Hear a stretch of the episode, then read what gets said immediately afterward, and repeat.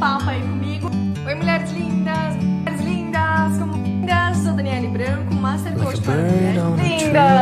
Daniele Branco, sou Master Coach para mulheres. Estou gravando esse vídeo especialmente para vocês que têm me acompanhado. E o tema de hoje é insegurança. Quem é que nunca sentiu isso? Eu posso dizer com toda a propriedade do mundo que eu sentia muita insegurança. Eu tinha medo até falar aqui qual era o meu nome. Então, assim, eram coisas que eu não sabia que eu sentia de fato, mas sabia que tinha medo. Sabia que eu não queria falar, me expressar. Eu não queria ser. Ah, como que fala? Fugiu a palavra. Eu não queria ser. Uh, o destaque, vamos dizer assim. Eu fazia tudo para as pessoas, fazia tudo porque as pessoas me pediam, mas eu queria sempre estar em plano de fundo. Por que será, né? Porque eu tinha medo de me expressar, porque eu tinha medo de me expor, porque eu achava que as pessoas iam me criticar, iam falar que eu não estava muito bem e tal. Quando eu comecei a estudar, que foi há três anos atrás, para entender um pouco mais é, essa questão do autoconhecimento, eu comecei a perceber que tudo estava dentro desse processo do autoconhecimento. A minha insegurança e os meus medos eram porque eu não sabia quem eu era. Eu vivia num conflito interno assim, ad eterno, desde quando eu nasci, vamos dizer assim. Eu queria fazer coisas diferentes do que eu fazia e eu nunca tive coragem de fazer nada diferente. Por quê? Porque eu fazia o que eu acreditava que era certo fazer. Eu nunca tinha parado para pensar o que eu realmente queria queria fazer para minha vida. Eu simplesmente fazia o que eu achava que era o melhor. Então, por exemplo, eu fazia o que a grande maioria fazia, eu gostava do que a grande maioria gostava. Se eu gostasse de alguma coisa diferente do que a grande maioria gostava, eu me sentia o ET fora d'água. ET fora d'água não existe, né? Um peixe fora d'água. Então, então eu pensava que as pessoas não iam gostar de mim, enfim, eu acabava seguindo o que a grande maioria fazia. E eu acho que isso acontece com todas nós. Eu acho que a gente acaba seguindo o que a grande maioria faz pelo medo de sermos criticadas, pelo medo de, de sermos diferentes do que as pessoas gostariam que nós fôssemos. E aí quando você olha para isso e você começa a entender o que você gosta, o que é importante para você, você esquece um pouquinho da opinião das outras pessoas, porque quando você sabe que você está tendo boas atitudes, você tem um bom sentimento, você tem um bom comportamento, você tem uma boa comunicação para aquilo que você quer, tudo vai mudar. Porque se você quer uma coisa porque você acha que os outros vão gostar de você porque você quer aquilo, mas a sua, a sua, a sua comunicação interna, ou seja, aqueles pensamentos que existem só e que só você sabe, eles não vão ser pensamentos positivos, são, serão pensamentos críticos, aonde não vão te dar força e vão te impulsionar para ser melhor.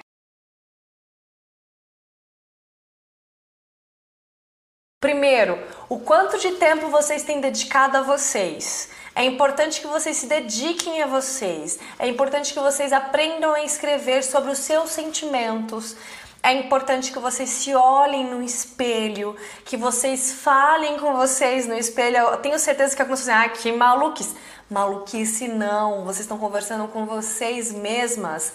É super importante você ter o olho no olho, você entender quem é você, fazer perguntas. Comece aí fazendo a pergunta do que você gosta, quem é você. Eu tenho certeza se você fizer sem os pensamentos, ai que coisa ridícula, ai que coisa boba, sem isso, vai vir, não vou falar para você que não vai vir não, vai vir. Supere esses pensamentos e passe a olhar para você. Segundo item, procure leituras positivas para sua vida. Procure leituras que te validam. Eu não estou falando só de autoajuda aqui não. Tem muitas pessoas que têm preconceito quanto à autoajuda.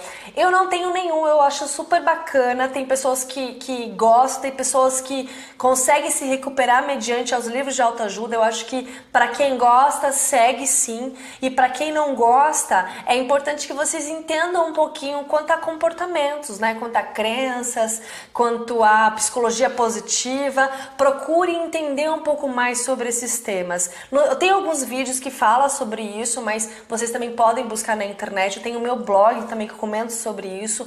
É importante que vocês passem a se dedicar um pouco mais a, a esse tipo de leitura, que é um processo de autoconhecimento também.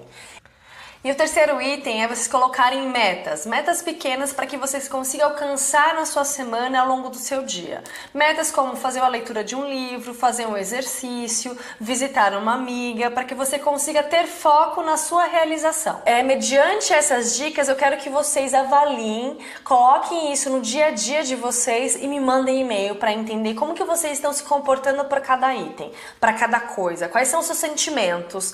É, cuidar de nós mesmas é parar um instante, que seja 10 minutos por dia, e olhar para nós, pegar uma leitura, fazer coisas que são importantes pra gente. E olha, se você por acaso pensou assim, eu não tenho tempo, eu vou dizer para você, você tem tempo sim.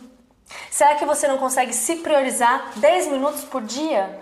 Será que as pessoas são tão mais importantes que você que você não consegue parar 10 minutos por dia? Comece a prestar atenção nisso. O quanto você tem se dedicado para você.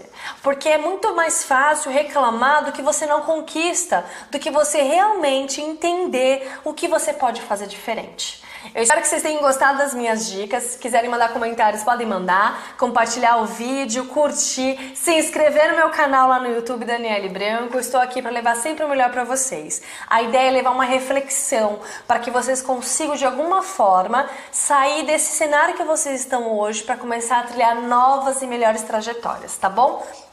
Beijo, tchau, tchau, meninas.